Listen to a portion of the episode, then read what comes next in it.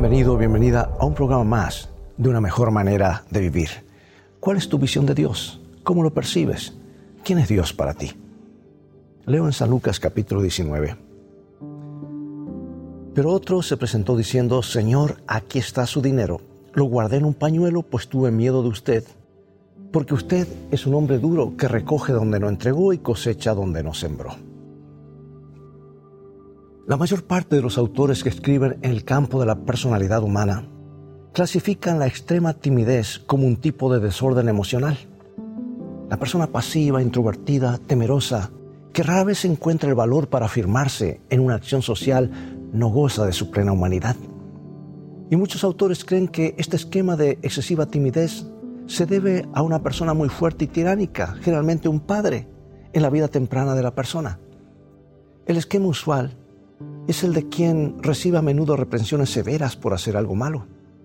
Los riesgos emocionales implicados en cometer un error llegan a ser tan grandes que la persona se retira a la seguridad de no hacer nada.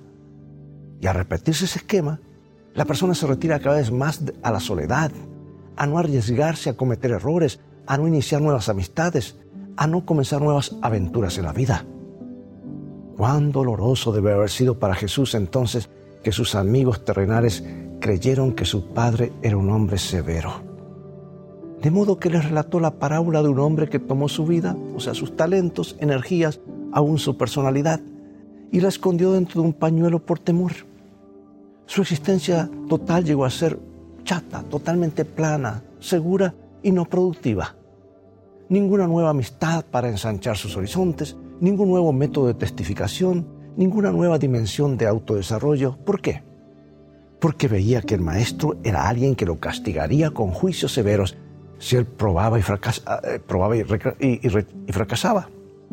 Aunque la parábola de Jesús termina con una fuerte insatisfacción por todos los que tienen tal visión, es un faro luminoso de esperanza para todos aquellos que creen que el Padre es el espía infinito que se encuentra en las esquinas de su mente listo para captar cualquier pequeña falla. No, Dios no es así, amigo, amiga. Uno casi puede escuchar a Jesús gritar, mi Padre no es así. En su amistad tú tienes la certeza de poder arriesgarte y de atreverte, de crecer y aún de caer y probar de nuevo. Mi Padre te ayudará. Es lo que Jesús nos dice a gritos.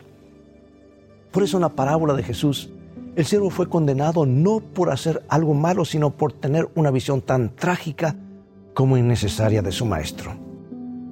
No es una parábola acerca de la mayordomía financiera, ni acerca de ayudar a la acción misionera de la iglesia local.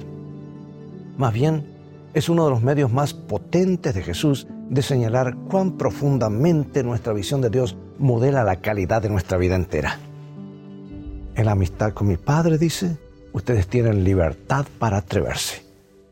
Permite que esto sea una realidad. Por eso te pregunté, ¿cómo consideras a Dios? ¿Cómo lo ves? ¿Qué es Dios para ti? Dios te bendiga y recuerda, vamos en un viaje. Y en el viaje de la vida, las cosas van a terminar bien si tienes a los principios de la Biblia como tu GPS y a Jesús como tu guía, porque esta es siempre una mejor manera de vivir.